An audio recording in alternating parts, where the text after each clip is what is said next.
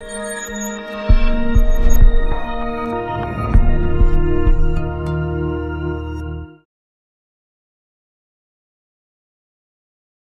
¿Qué tal? Muy buenos días. Bienvenidos nuevamente a sesiones online de Portal Ontólogos. Ya estamos conectados con el doctor Ricardo Rodríguez y con el doctor Carlos Vázquez. Bienvenidos a ambos. Agradeciendo al Colegio de Odontólogos del Valle de México por hacer posible esta transmisión. Vamos a dejarle el micrófono al doctor Ricardo para que haga la moderación de esta transmisión. Muchísimas gracias a todos y bienvenidos pues muchísimas gracias y antes que nada quiero darle la bienvenida al doctor Carlos Vázquez, quien nos va a dar una plática súper interesante sobre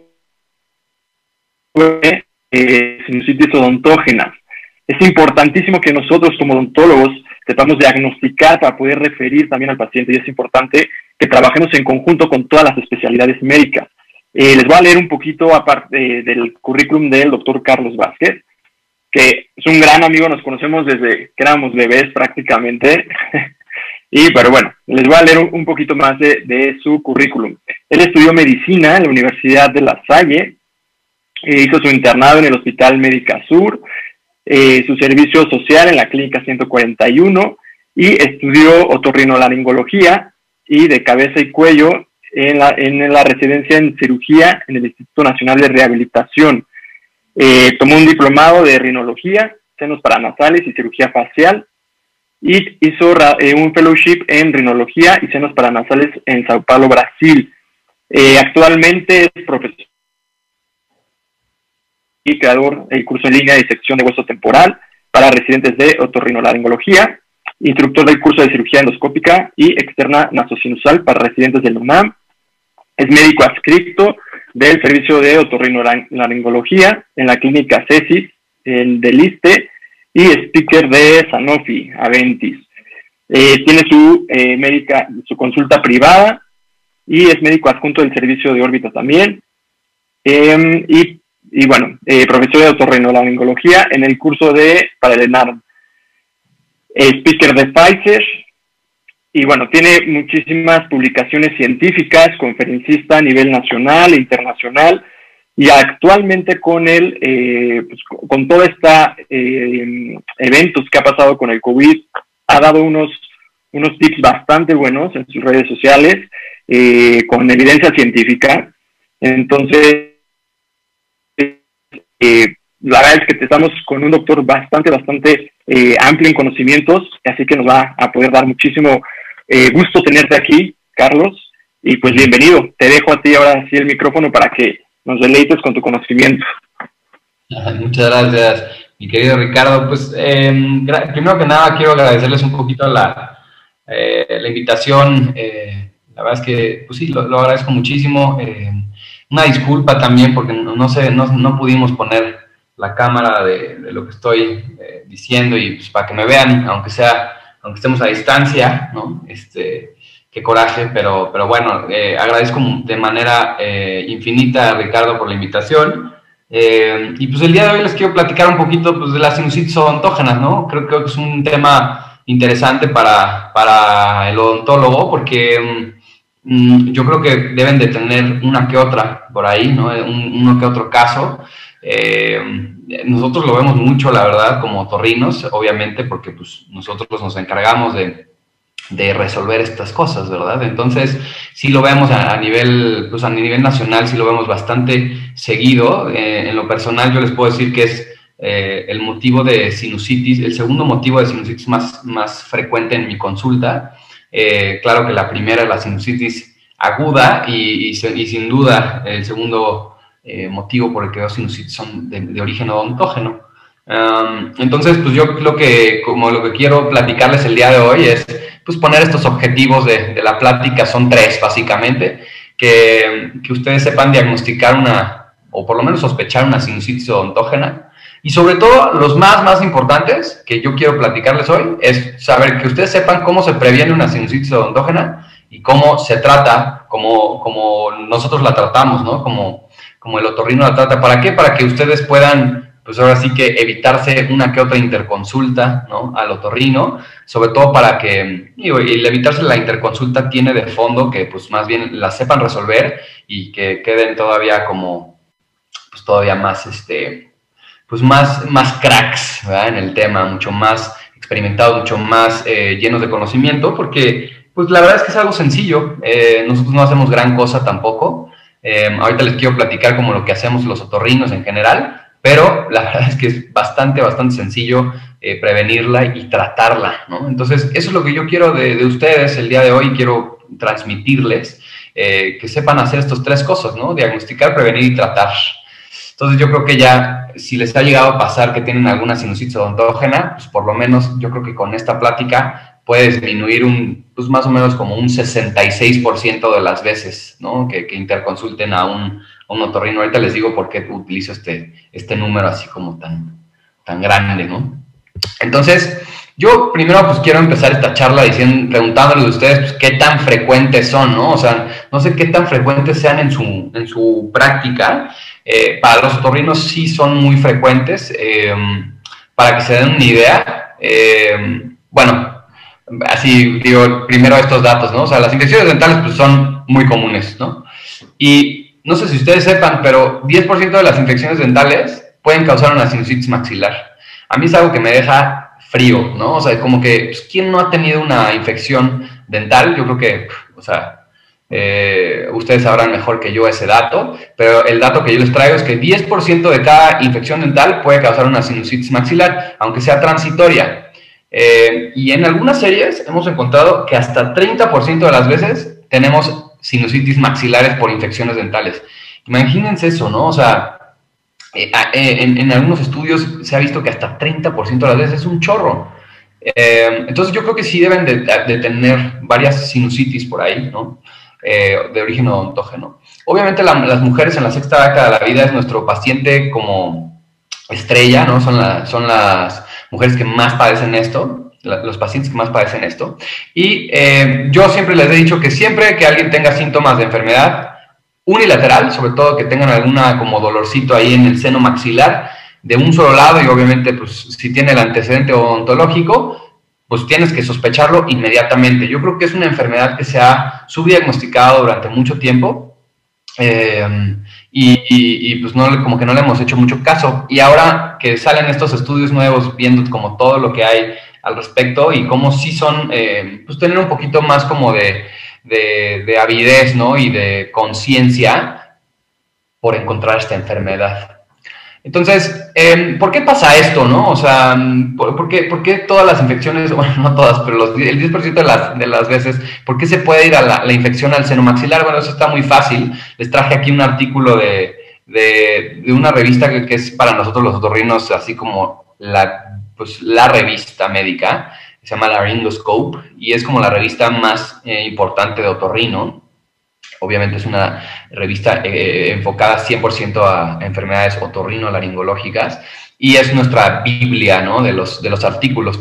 Eh, este es un artículo que se escribió en el 2018, hace unos tres añitos ya, eh, y pues se hizo más bien una, una revisión de la literatura en general de todos los artículos que, se encontraron en Cochrane, en PubMed y cosas así, en, bibliotecas así, pues vieron toda la literatura que existía al respecto de sinusitis odontógena y, y pues vieron eh, pues varios, varias cosas bastante impactantes. De hecho, muchos de los datos que les traigo hoy están basados en este gran artículo que salió.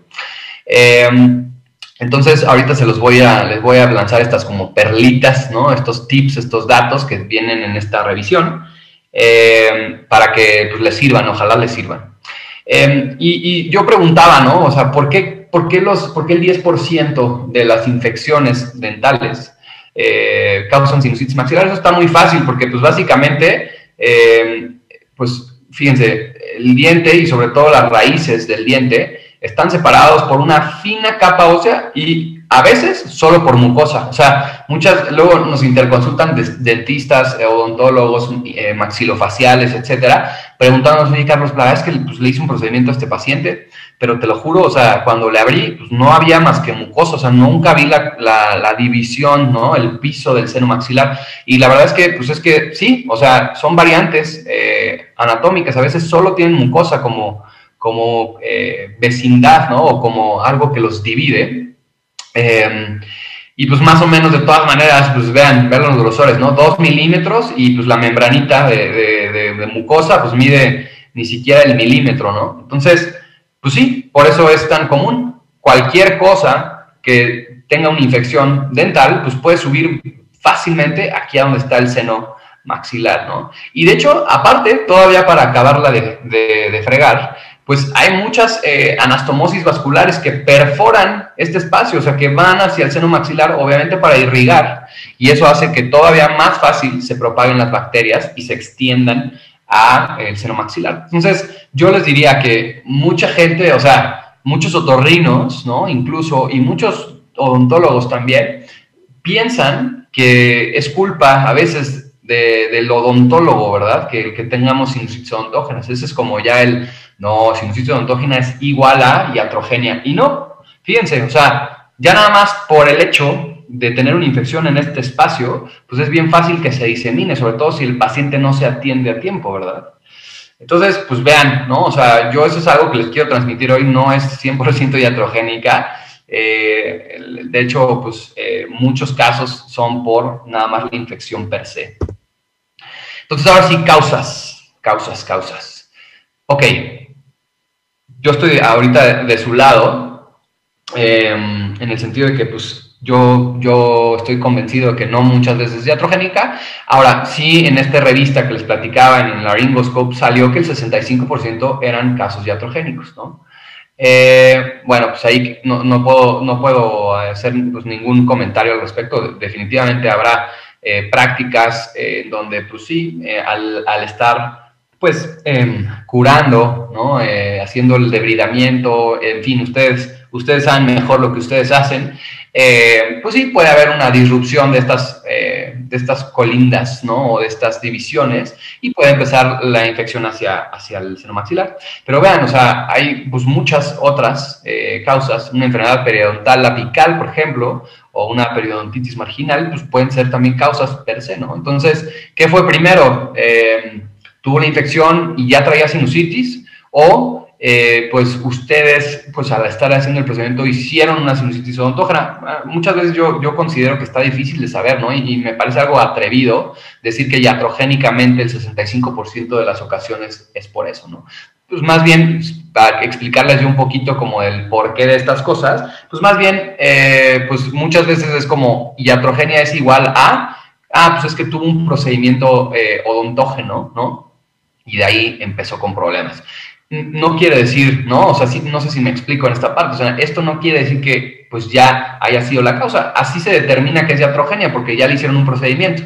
Entonces, tal vez ya lo tenía desde antes, no lo sabemos. Entonces, es un poco aventurado decir esto. Sin embargo, pues estas son las causas que aparecen en esta revista.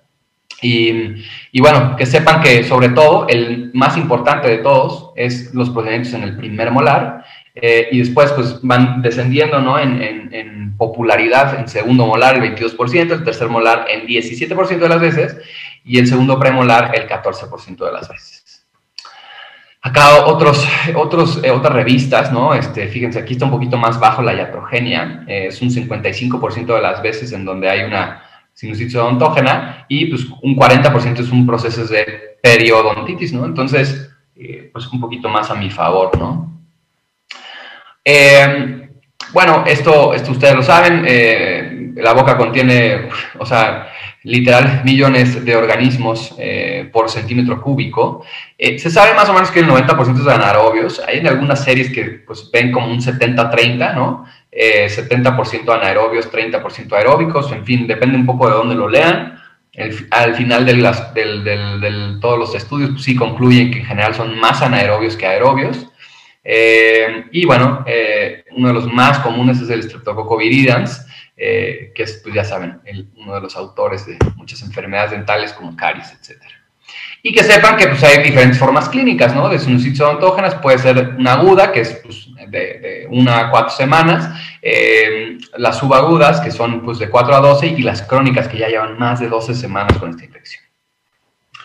Bueno, ya después de que les di como estos datos que son pues básicamente pura epidemiología, eh, quiero platicarles cómo se diagnostican, ¿no? Cómo diagnosticar este tipo de enfermedades, que esto es lo que más me va a llevar eh, tiempo y sobre todo, eh, más bien, sobre todo el tratamiento es lo que más me va a llevar tiempo explicarles. espero hacerlo como de la forma más simple que yo pueda. entonces, o sea, sobre todo porque sé que no es un tema pues ya del todo suyo, eh, pero la verdad es que yo creo que es bastante fácil porque a quién no le ha dado una sinusitis, ¿no? O quién no conoce a alguien que le haya dado una sinusitis. Es algo, es una enfermedad súper, súper común. Eh, obviamente depende de una buena historia clínica. Eh, hay que preguntar estrictamente si le hicieron un procedimiento dental previo, si hay una infección dentaria, si hay eh, una infección de vías aéreas o, cosas así, ¿no? Entonces, básicamente son eh, estos síntomas para sospechar una sinusitis y les digo, yo creo que a, todo mundo le ha pasado, ¿no? O sea, todo mundo conoce a alguien o le ha pasado que tenga una sinusitis, aunque sea una sinusitis muy leve, ¿no? ¿Cuáles son los síntomas de la sinusitis? Pues sobre todo les duele la cara, ¿no? O que sientan presión en la cara y sobre todo pues en el área de los senos paranasales que ustedes ubican perfecto, ¿no? Los senos maxilares que están arriba de los de los dientes superiores, ¿no?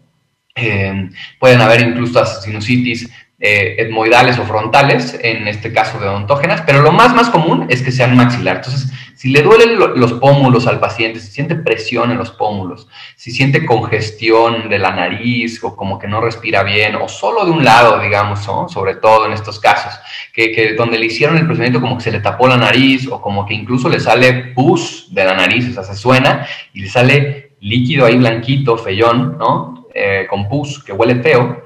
Eh, también pueden tener alteraciones del olfato, que no huelan bien, o al contrario, que les huela feo dentro de la nariz. Eh, e incluso, pues en casos agudos, hacer fiebres, ¿no? Y, datos como menores, decimos, o que no son tan sugestivos, pero también orientan a que es una sinusitis, es que les duele la cabeza, ¿no? Que, tengan fiebre, como insistía yo, que la fiebre sabemos que es muy específica a veces, pero bueno. el mal aliento, ¿no? Estén cansados, que les duelan los dientes, tengan tos o que tengan dolor de oído o presión en los oídos.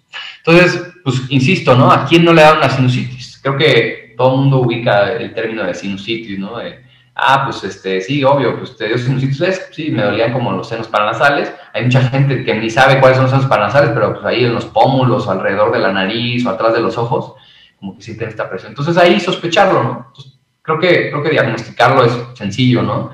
Eh, con que tengan un par de síntomas mayores, que son los que les pongo aquí en la parte de arriba, eh, o que tengan eh, dos menores y uno mayor, pues ya, ese es diagnóstico de sinusitis. Ni siquiera tienes que pedirle la placa ni nada de lo que se pide normalmente. O sea, recordemos que la sinusitis es un diagnóstico clínico, es decir, con la clínica, o sea, con los síntomas y la revisión, se hace diagnóstico. Entonces, eh, sé que ustedes no están acostumbrados a meterse a la nariz, pero más o menos se ve así la nariz cuando hay un proceso de infección de senos paranasales.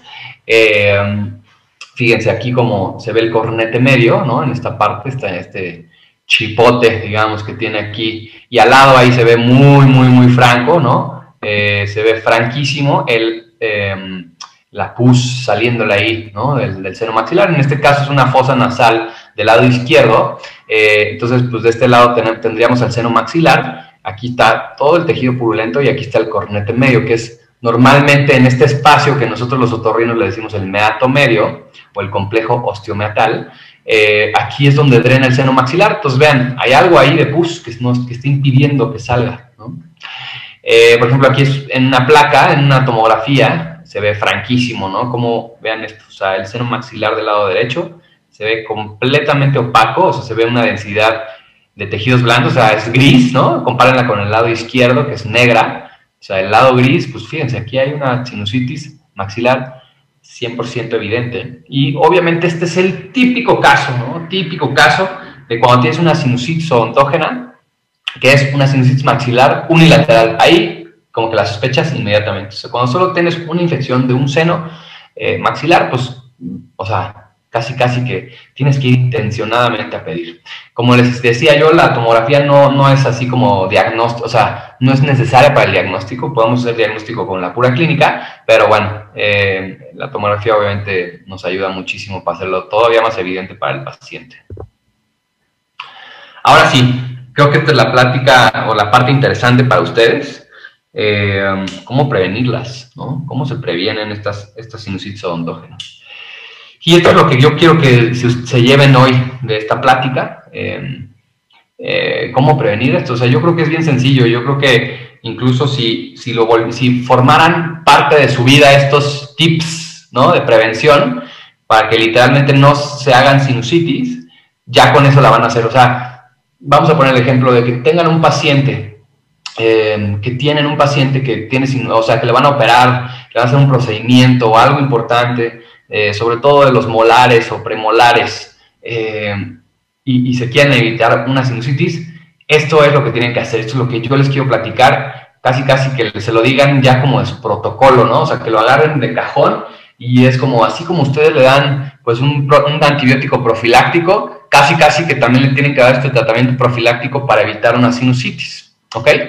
Entonces, eh, espero haya sido claro en esto y haya hecho el énfasis suficiente para decirles casi casi si hacen un procedimiento dental que puede tener riesgo de sinusitis, ya así como el profiláctico, el antibiótico profiláctico, también denle tratamiento profiláctico para evitar una sinusitis, ¿ok?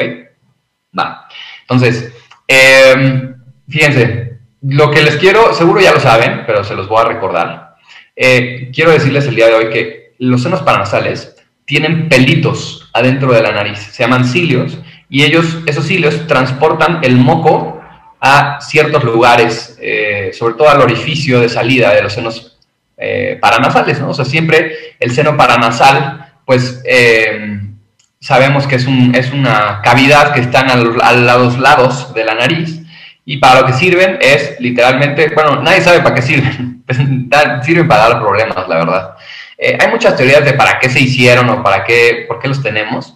Eh, la primera teoría como evolutiva es que desde que el hombre empezó a ser un, eh, ser erguido, que, un ser que empezó a, pues, caminar derecho, etcétera, ya no, ya no se dedicaba a, como muchos mamíferos, a andar en cuatro patas, pues tenía que cargar una cabeza pesada. Si ustedes ven los cráneos de, de seres eh, de Homo sapiens más antiguos que de, de, de, Australopithecus o cosas así, que son muchos seres mucho más viejos que nosotros, que el Homo sapiens, eh, pues bien, ven diferencias muy, muy, muy evidentes en los cráneos. Por ejemplo, eran cráneos mucho más grandes, pesados, y pues tenían unos senos paranasales prácticamente inexistentes. En cambio, el Homo sapiens eh, tiene una cabeza mucho más ligera y gracias mucho en parte gracias a que los senos paranasales están llenos de aire, ¿no? En vez de ser puro hueso, denso y sólido, pues ya tienen aire, entonces eso hace más ligerito el cráneo.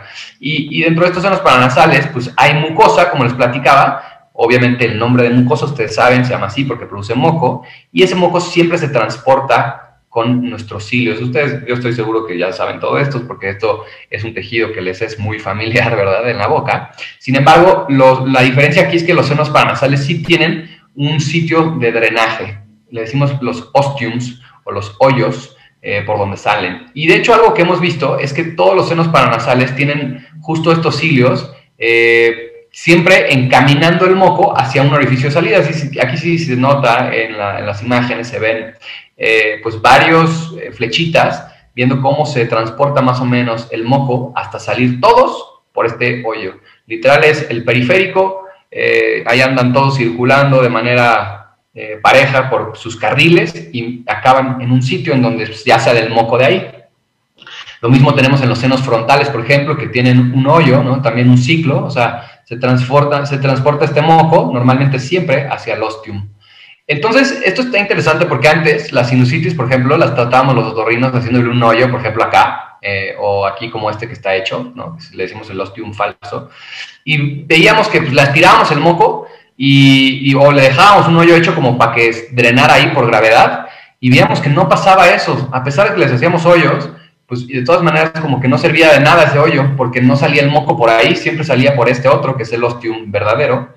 Y, es cuando nos dimos cuenta que estábamos en un errorzazo, ¿no? Estábamos en un error en donde, pues más bien, si tú le haces un hoyo acá y le aspiras, pues no sirve de nada, porque pues siempre quieres eh, siempre la, mucosa va a querer salir, eh, el moco va a querer salir por este hoyo. Entonces, más bien lo que hacemos ahora es ampliar este hoyo, ¿no? O sea, que este hoyo, para que no se haga un cuello de botella, por así decirlo, lo hacemos grandototote, en vez de estar haciendo Cadwell Lux y todos estos procedimientos en donde destruíamos la pared anterior del seno maxilar y de hecho queda hasta contraproducente, ¿no? Porque imagínense que yo le quito toda esta zona aquí de, de carril del periférico, pues eh, ya valió, ¿no? Porque ya cerré el periférico por completo. Entonces, pues ya nada más van a funcionar los de acá, pero los de acá se van a estancar y eso va a generar todavía más sinusitis. Chistoso, ¿no? Entonces, yo esto se los explico y ahondo tanto en el tema, porque lo que yo quiero hacer, la, recomendación que yo quiero hacer es que ustedes favorezcan el tránsito de ese moco, el tránsito de este moco que se está quedando aquí atorado en los senos paranasales. Eh, si ustedes le hacen un procedimiento acá abajo, en donde rompen esta esta parte, el piso del seno maxilar, eh, y se va a ir la infección para acá, pero pues tienen con qué sacarlo, porque pues para eso están nuestros benditos cilios. Si aquí hay una infeccióncita, pues va a sacarla, le va a costar trabajo, sí, porque es un moco más espeso y hay pus y todo, pero la va a poder sacar por este hoyo. Eh, pero hay que ayudarle al cuerpo, hay que ayudarle al cuerpo para justo que lo transporte más fácil esa infección y sí, pues drene, ¿no? Finalmente eh, ustedes están generando una infección en una cavidad, pero si el drenaje de esa cavidad está bien, pues no va a tener problema. Es como si ustedes le echaran, no sé, al papel, ah, perdón, al, excusado, le echaran, este, pues popó, ¿no? Literal, pero si el, la popó se va por el drenaje, no va a haber bronca y pues va a seguir fluyendo eso, ¿verdad? Eh, en cambio, si se nos tapa el baño, pues ya valió porque se va a estancar ahí, se va a infectar y va a ser una cosa espantosa, ¿no? Entonces, las recomendaciones que yo les quiero dar profilácticamente a los pacientes que intervengan o que tengan una eh, infección de alguno de los dientes que les mencionaba, eh, quiero que le den estas tres recomendaciones, ¿ok? Que son el uso de oximetazolina por cuatro días, lavados nasales y el esteroide nasal. Entonces vamos a ver de uno en uno Em, ¿Cuáles son estas recomendaciones? Eh, primero empecemos con la oximetazolina, ¿no? El Afrin famoso, el Ligadin Loop, hay muchísimos, hay hasta infantil, hay muchas marcas, estoy solo mencionando dos de las populares, pero pues hay incluso muchos elementos parecidos como la nafazolina, que es el gotinal, etcétera. O sea, cualquier vasoconstrictor nasal le va a ayudar mucho. ¿Por qué? Porque pues va a hacer que no se le tape la nariz, ¿no? Si la nariz no está tapada, pues entonces puede fluir mejor el moco y, no se estanca, ¿no? Es como si le echaran drano al excusado, ¿no? Como por si hubiera ahí alguna obstrucción, pues como que reduce esta obstrucción y ya drena mejor todo. Sí es algo importante mencionarles que la oximetazolina, como aquí dice, no se puede usar más de cuatro días porque si no da una cosa que se llama rinitis medicamentosa, en donde empeora las cosas. Entonces, no más de cuatro días, por favor. Y déjenle al paciente tres veces al día la frim, entonces, a ver, eh, llegan con su paciente y les dice, oye, a ver, este Carlos, pues tengo, fíjate que viene una, intervención dental, yo que les digo, ¿sabes qué? Eh, en cuanto te operen, o si quieres incluso el mismo día de la cirugía, ponte a tres veces al día y unos cuatro días hazlo. Oye, doctor, ¿por qué? O sea, la cuestión es que la nariz no se debe de sentir tapada. Punto y se acabó. Eso les va a ayudar muchísimo para que no, no haga una sinusitis después.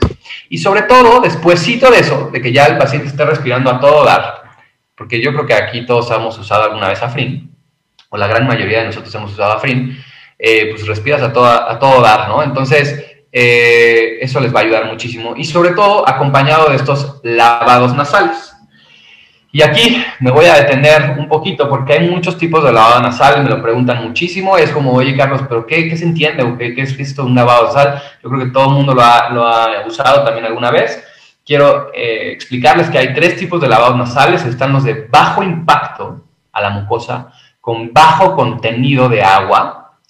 Hay otro tipo que es los de bajo impacto a la mucosa con alto contenido de agua. Y los de alto impacto a la mucosa con alto contenido de agua. Entonces, estos puede sonar así como medio raro, es como medio confuso, pero una vez que se los diga cuál es cuál, van a entender perfecto de lo que digo. Entonces, Vamos a hablar primero de los de bajo impacto con bajo gasto de agua o bajo contenido de agua. ¿Cuáles son? Pues el típico Sterimar. Aquí eh, hay varios también, hay varias marcas. También está el Aqua, curiosamente que no es oximetasolina, sino es pura eh, agüita, ¿no? Agüita con solución salina, pues. Eh, hay el, el, Nasalú, por ejemplo. O sea, hay muchísimos en el mercado, pero bueno, el Sterimar yo creo que es de los más populares. Es un spray que tiene literalmente solución salina. Y si se fijan, pues tiene este aspersor, ¿no? Por donde lanza agüita y eh, pues llega, yo creo que también aquí muchos lo hemos usado, les pones un par de disparitos a la nariz y como que, ah, me, echó, me entró agüita y pues hasta dan ganas de sonarse, ¿no? Esto quiere decir que es bajo impacto a la mucosa, es decir, no la lastima porque pues es un aspersor muy, muy noble, ¿no? O sea, como que a nadie le lastima un chisguetazo de afrin, ¿verdad?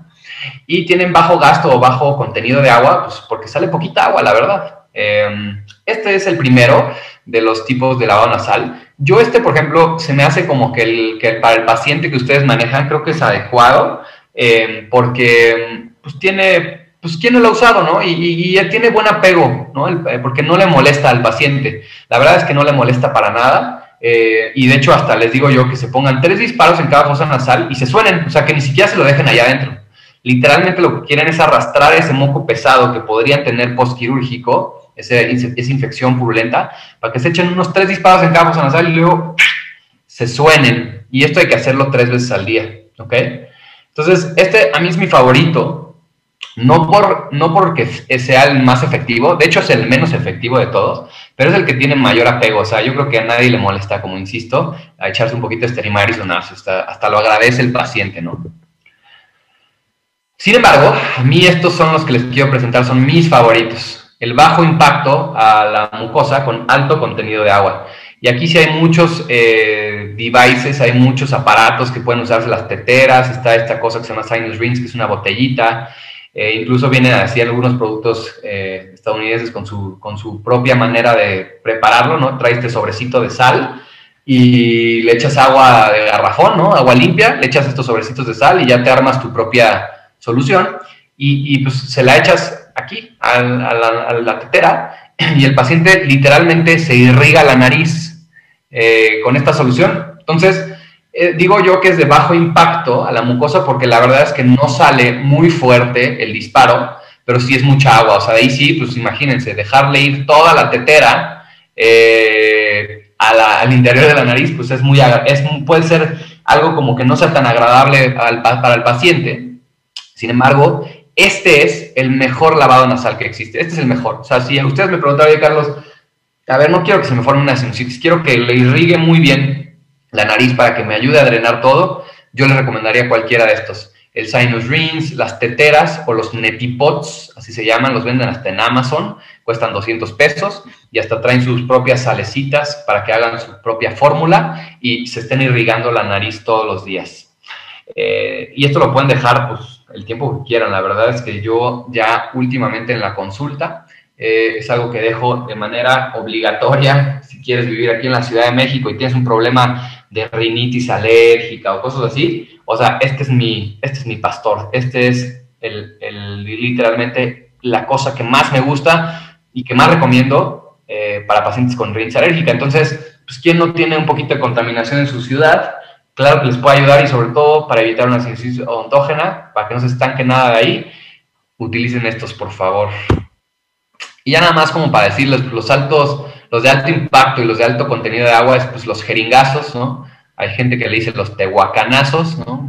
Hay gente que yo he visto que lo hacen hasta con el agua ciel, muy salvajemente, ¿no? La ciel de sifón, ¿no? Se echa sus tehuacanazos adentro de la nariz en realidad, pues hay muchos también, muchos aparatos con lo que se puede hacer. Lo más común es que lo hagan con una jeringa y se disparen dentro de la nariz, eh, obviamente con un lavabo o con lo que quieran para que salga por el otro lado.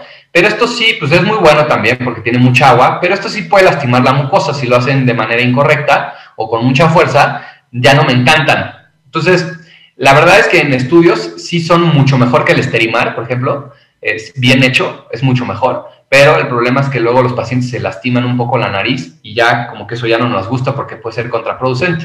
Entonces yo recomiendo estos, bajo impacto, eh, tal vez en segundo lugar esto porque tengan muy buen apego y porque eh, pues, eh, sí, como que no, no lastima la nariz. Y tal vez en último lugar recomendaría esto, porque esto sí casi nadie le gusta, le lastima y lo siente muy agresivo. Ahora, em, la tercera cosa que, quiero recomendarles, ¿no? que recordemos que pues, estaban mis tres recomendaciones que eran la oximetazolina, luego el lavado nasal y luego le pueden dejar esteroide nasal. Voy a hablar ahorita de los esteroides nasales. Eh, hay muchísimos esteroides nasales en el mercado. Eh, yo creo que todo el mundo ubica el Rinelón, el Avamis, el Aitugre, el Uniclar, o sea, hay muchísimos. Más o menos todos tienen eh, resultados similares, la verdad. En esta revisión de Cochrane, que agarraron así todos los estudios de todos los tipos de sprays con esteroide nasal, la verdad es que son muy parecidos. no necesitan subir mucho la dosis, porque de hecho, si suben mucho la dosis, elevan la cantidad de sangrado que pueden tener en la nariz. Entonces yo les recomiendo 200 eh, microgramos de, por ejemplo, mometasona, si es que quieren usar. Eh, por ejemplo, voy a ponerles aquí el Rinelón, que es de los más famosos. Eh, aquí está el precio incluso. pues es un spray que, que, justo trae 50 microgramos en cada disparo. Entonces pueden utilizar pues, 200 microgramos al día. Es decir, un disparo en cada fosa nasal en la mañana y luego otro en la noche, o si quieren ponerle dos disparos en cada fosa nasal, para que sean 50-50 de un lado, luego 50-50 del otro, una vez al día. Eh, con eso es más que suficiente en general.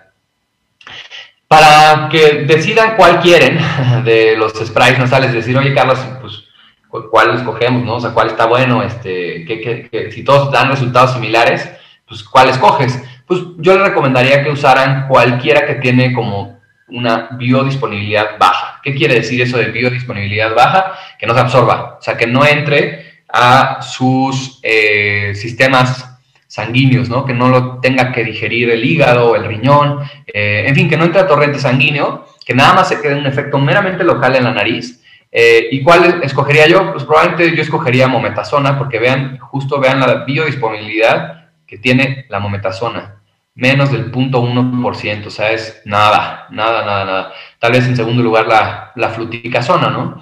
pero pues hay otros que sí tienen ya un poquito más de absorción sistémica, pues, tal vez estos ya no los recomendaría. Entonces yo recomendaría, sin decir marcas, ¿verdad? Para no, para no parecer laboratorio, recomendaría eh, mometasona o fluticasona. Algunos ejemplos de estos son, como les decía, aquí estaba la fluticasona, este, hay varias, ahí está la itugre, está la Damis, de la mometasona también hay varias, está el uniclar, el rinelón, la kira, hay muchos. En fin, ¿no?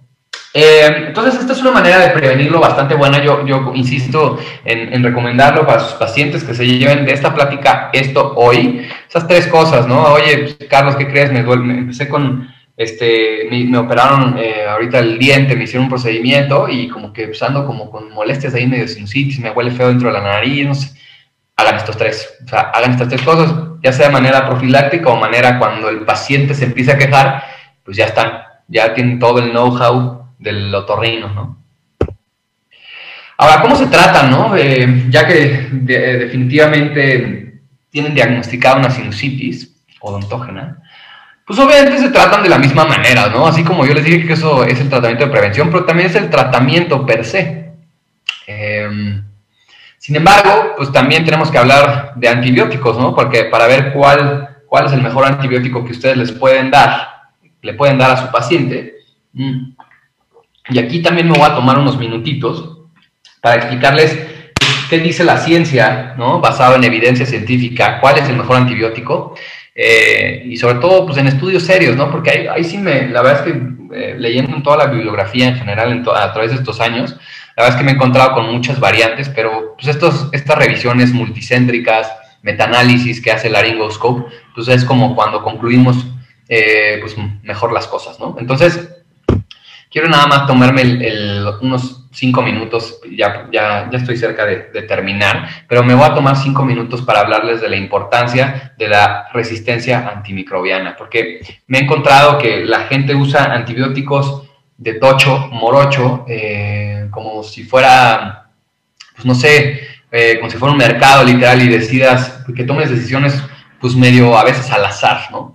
Eh, yo sí les quiero decir que el problema de la resistencia antimicrobiana es un problema mundial. Eh, es, culpa sobre todo de nosotros, los profesionales de la salud, tanto médicos eh, odontólogos, maxilofaciales, etcétera, tenemos mucho culpa de esto. Digo, claro que antes, cuando no había con receta médica, ¿verdad? Pues la culpa era del paciente, pero ahora ya no le podemos echar la culpa al paciente porque la resistencia antimicrobiana sigue creciendo, sigue creciendo y pues nosotros también no nos estamos documentando bien, no sabemos qué antibiótico dejar y eso causa muchos problemas.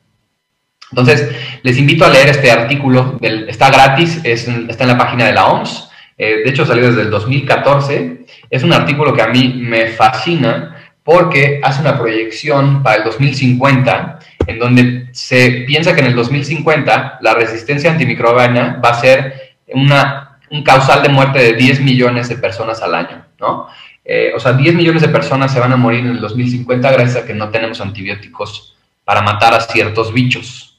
Actualmente, para que se den una idea, es la, esto fue en el 2014, ¿eh? esto ya se elevó, más o menos está en, cerca del millón de, de, muertes al año, eh, pero en el 2014 eran 700 mil muertes anuales por culpa de la resistencia a los antimicrobianos. Entonces, eh, fíjense, para los 2050 esto se va a hacer casi 10 veces más grande. Entonces, eh, para que se den una idea, pues el cáncer causa 8 millones de muertes anuales. ¿Puede ser la causa número uno de muertes en el mundo? Claro, claro que sí, para allá vamos, ¿no?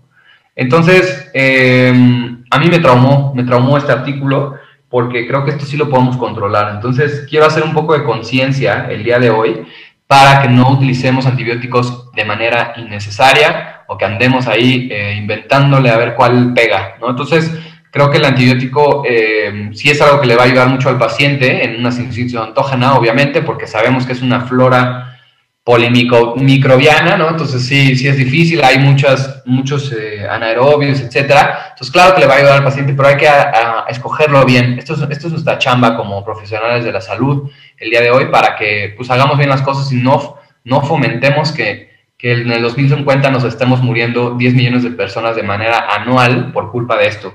Creo que ahora con el coronavirus es algo que nos podemos tomar mucho más en serio, eh, porque sabemos que sí, este tipo de microorganismos que de repente no tenemos un antibiótico o un antiviral, o si es un hongo, pues un antifúngico, un antiparasitario para matarlo, pues podemos ver que, pues sí, fácilmente se nos puede salir de las manos esto. Entonces, ¿qué antibiótico es el más efectivo? Eh, sin duda, sin duda, sin duda, en, esta revisión que les digo en el metaanálisis, el más eh, sensible, el antibiótico con mejor acción es piperatazo. Piperacilina con tazobactam tiene una sensibilidad del 93%. Si ustedes le dejan este tratamiento a su paciente, eh, pues definitivamente van a, van a ser un éxito, ¿no? El problema de la piperacilina con tazobactam es que es un tratamiento que pues es intravenoso, ¿no? entonces, Em, una opción que podemos utilizar para una vía oral es amoxicilina con clavulanato. Yo cada vez me encuentro con más dentistas que lo dejan más seguido en su práctica y eso me llena de, de, gusto, me llena de, emoción, porque sí, es algo padrísimo que veamos que la, los profesionales de la salud estamos haciendo bien las cosas. Pero fíjense, yo me encuentro mucho con que de repente dejan clindamicina.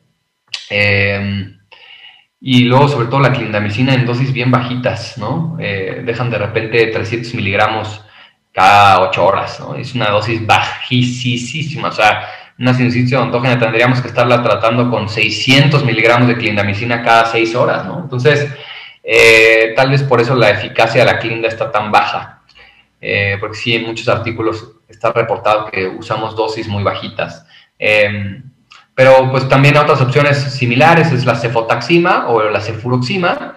Y si tuviéramos algún alérgico, alguna penicilina o alguna cefalosporina, pues una buena opción es el moxifloxacino.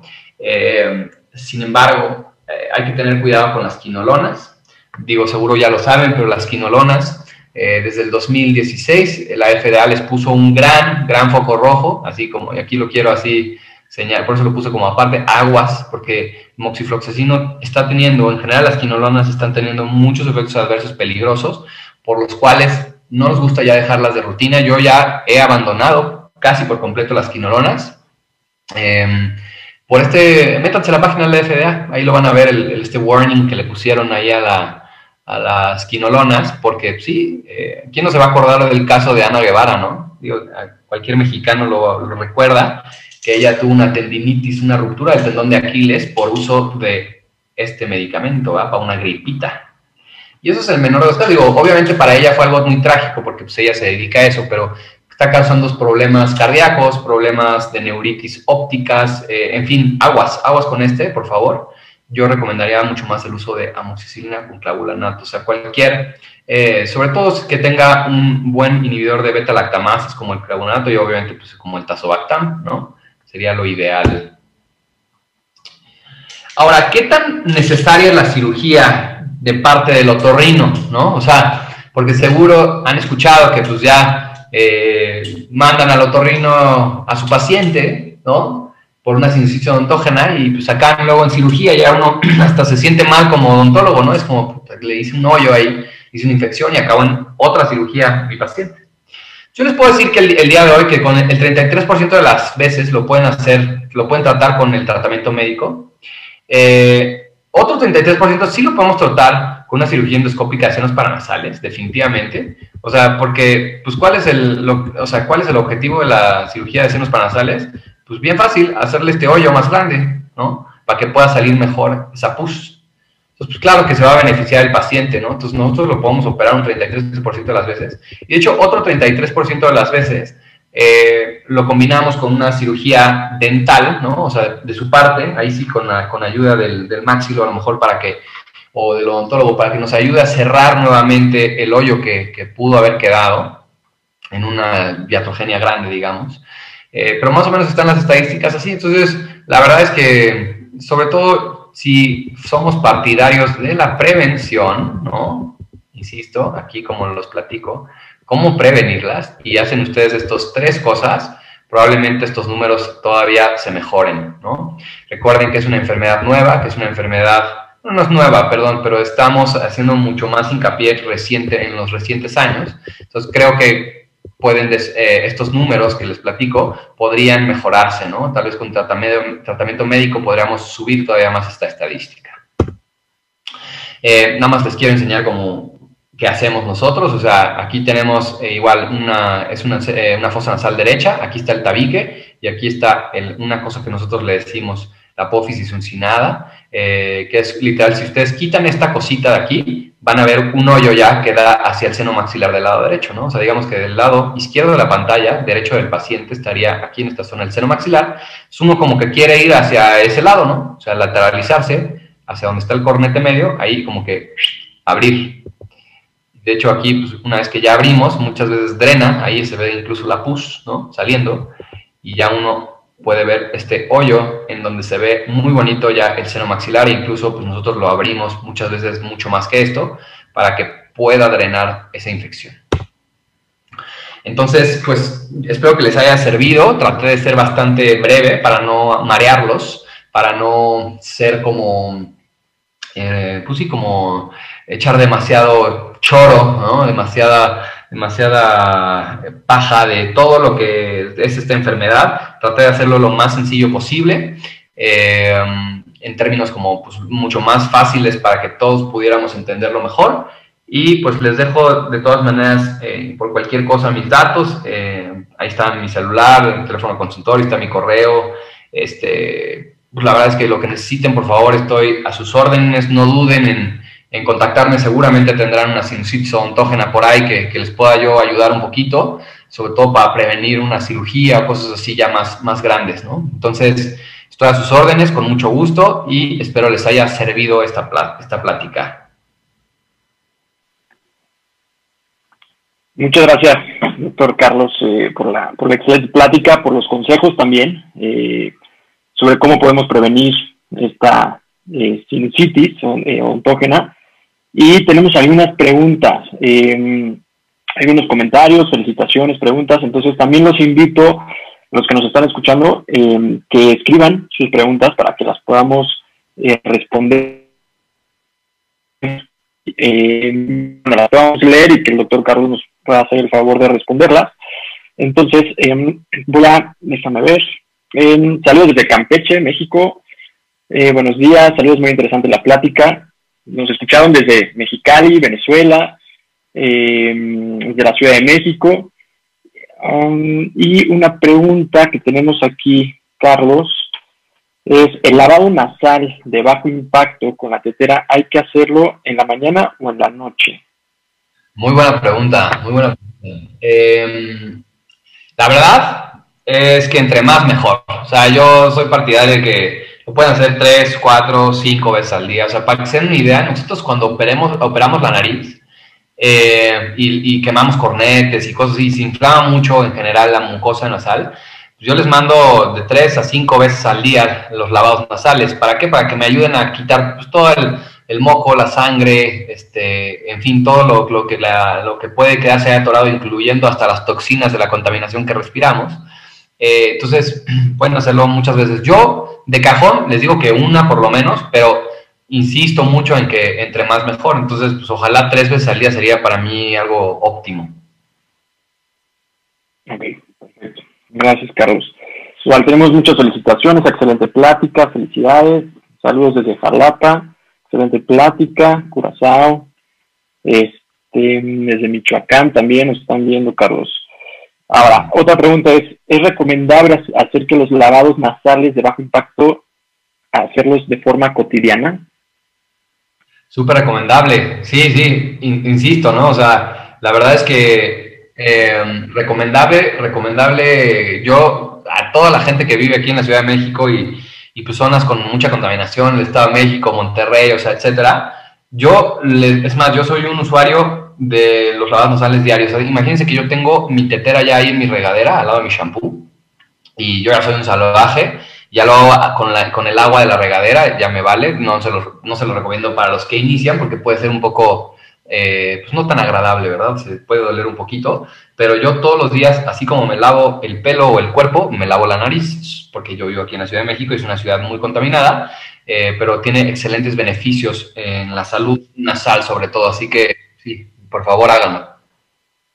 Ok, perfecto, gracias Carlos. Otra pregunta, ¿cuál es la dosis recomendable de la fluticasona y mometasona? En general, eh, para que esté fácil y así eh, que usen el, cualquier disparo que ustedes quieran, em, yo siempre les digo que con que se echen un disparo en cada fosa nasal cada 12 horas, es más que suficiente. Es decir, si escogen ponerlo en mometasona, que como les decía yo, que la dosis como eh, óptima para que no tenga como efectos adversos en la nariz es que no pasen de los 200 microgramos. Entonces, cada disparo de, de, mometasona tiene 50 microgramos de mometasona. Entonces, 50 más 50 en la mañana suman 100. Y luego 50 y 50 en la noche, es decir, un disparo en fosa nasal, eh, cada 12 horas, pues ya se juntan los 200. Con eso es más que suficiente y aplica más o menos igual para todos los sprays. Eso es lo que han hecho muchos sprays para como estandarizarlo, ¿no? La fruticación igual, un disparo en cada fosa nasal cada 12 horas, etcétera. Ok, perfecto. Y también si nos podrías indicar o mostrar cuál es la forma correcta para hacer los disparos en la nariz. De, ok, bien, de, la, del, del esteroide nasal en general, vamos a regresar tantito aquí. El esteroide nasal, pues tú quieres que le dispares al cornete, no le quieres disparar al tabique, de nada sirve dispararle al tabique, ¿no? Entonces, eh, el tabique, pues sabemos que está en el centro de la nariz, ¿no? O sea, si ustedes meten los dedos a las fosas nasales y se tocan, se tratan de tocar los dedos entre sí, pues van a encontrar ahí algo, eso es el tabique, ¿no? Entonces, eh, hay que disparar más o menos unos 45 eh, grados hacia afuera, ¿no? Es decir, como si, si meten el popotito del seno del disparo, o sea, del rienelón, por ejemplo, y trataran de dispararle al ojo, ¿no? O sea, como unos 45 grados hacia afuera, eso es lo mejorcito. Entonces, un disparo en caja nasal como a 45 grados hacia afuera sería la manera correcta de ponerse los esteroides. Y ahora, lo mismo aplica para, también para los, los sprays como el esterimar, ¿no? El esterimar que aunque es pura agüita, pues ese también se puede disparar sobre todo hacia los lados, sería lo mejor, de nada sirve dispararse el tabique, al contrario, se pueden lastimar. Esa es un poco la lógica de esto. Ok, perfecto. Eh, el doctor Marco Villalobos,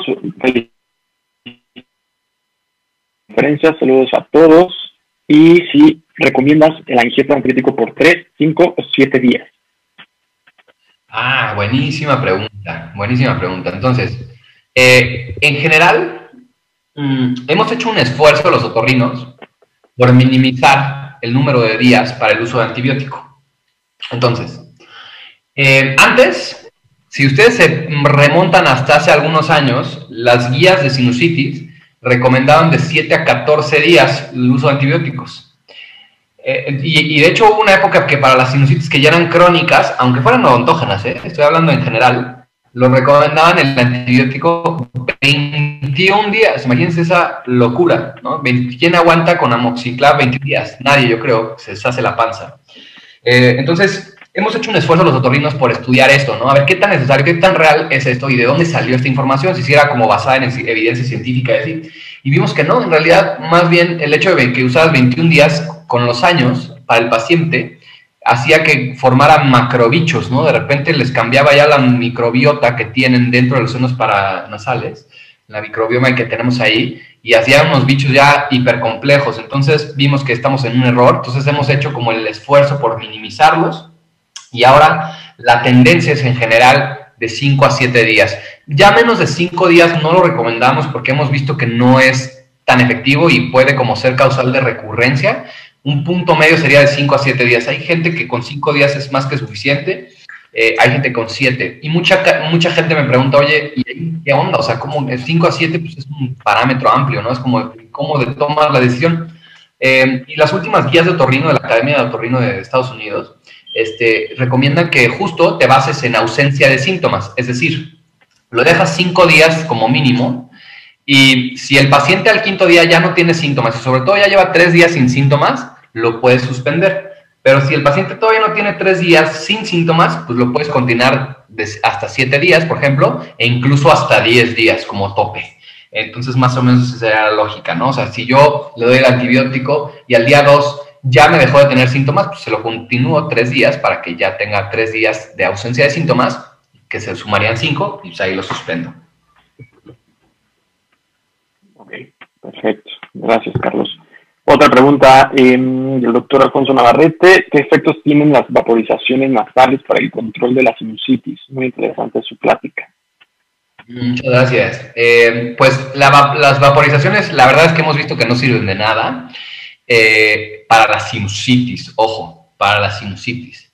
Sin embargo, si, eh, si vives en una ciudad seca, contaminada, ¿no?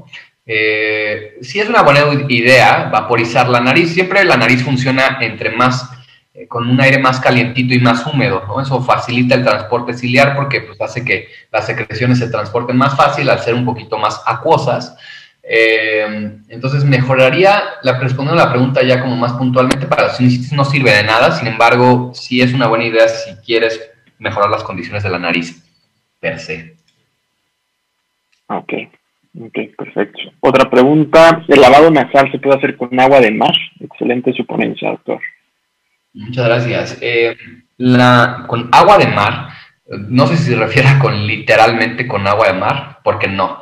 Eh, es literalmente con que agarren agua del mar.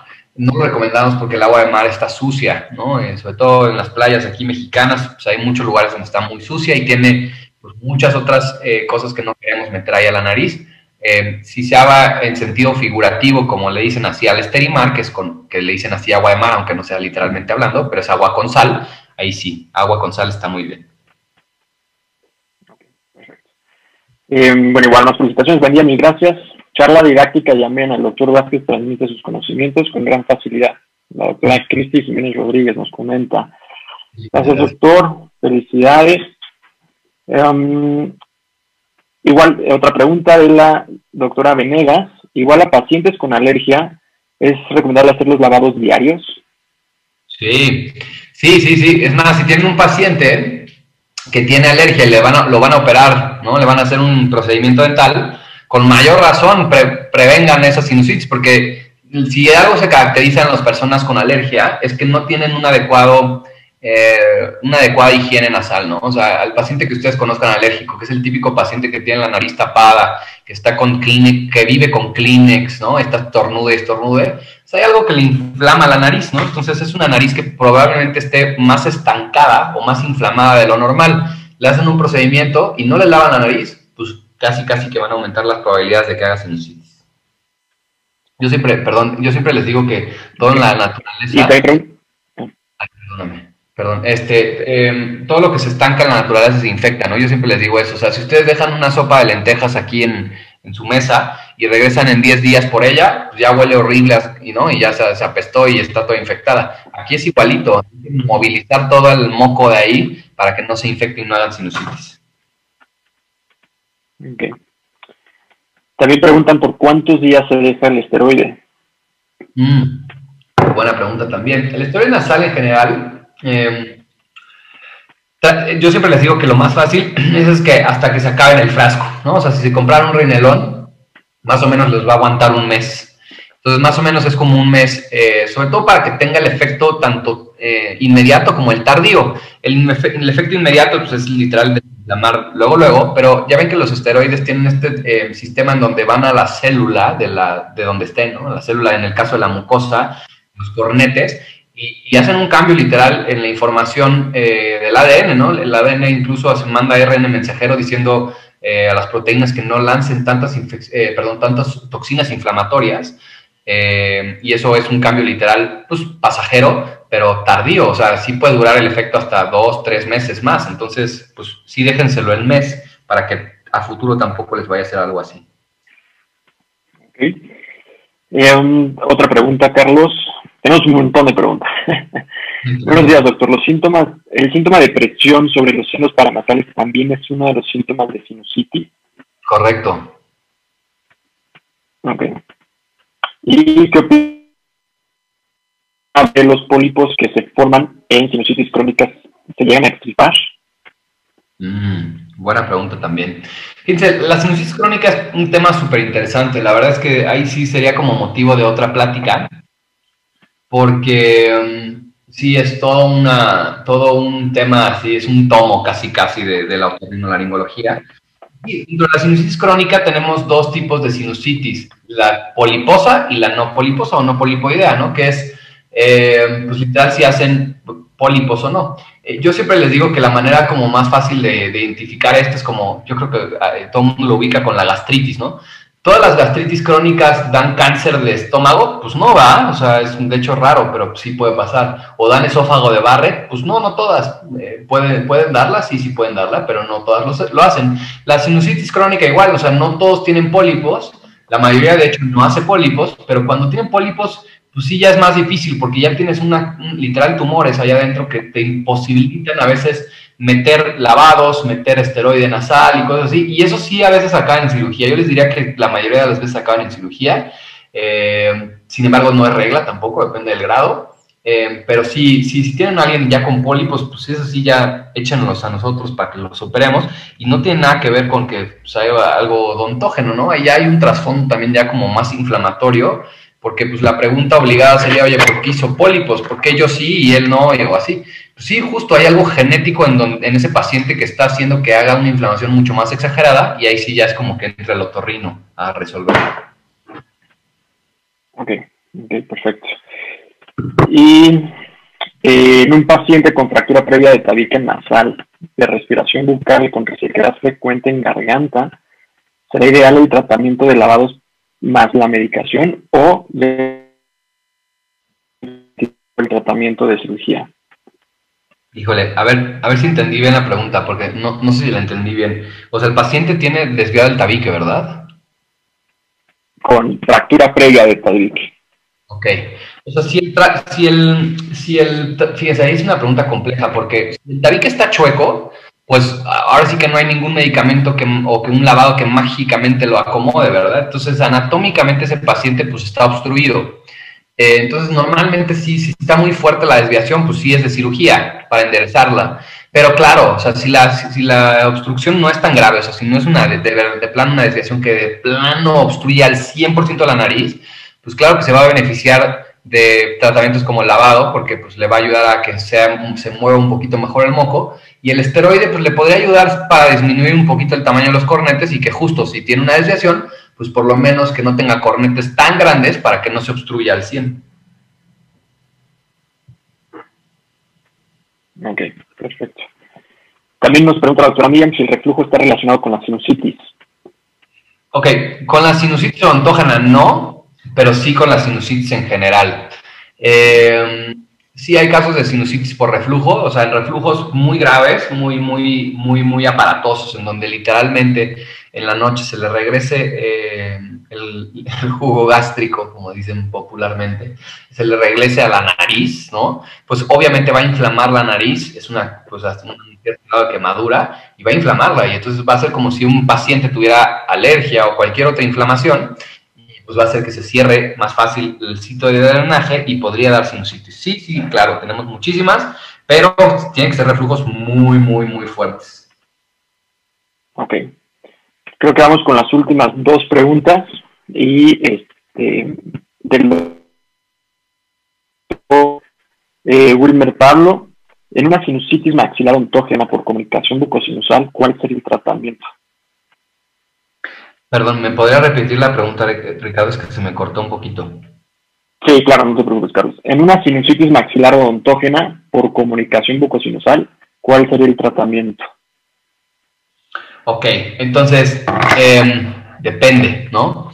Em, ¿De qué depende? Lo que pasa es que muchas veces habría que asomarnos primero. Yo les diría que lo primero que yo haría sería asomarme a la nariz, a ver cómo está ese seno paranasal. O sea, te asomas con el endoscopio, te asomas a ver cómo está el hoyo, si, si, si está bien, o sea, si el ostium, o sea, el sitio de drenaje está bien abierto y todo. Pues la verdad es que incluso podrías ayudarle al paciente con, con, con los lavados y todo eso para barrerlo.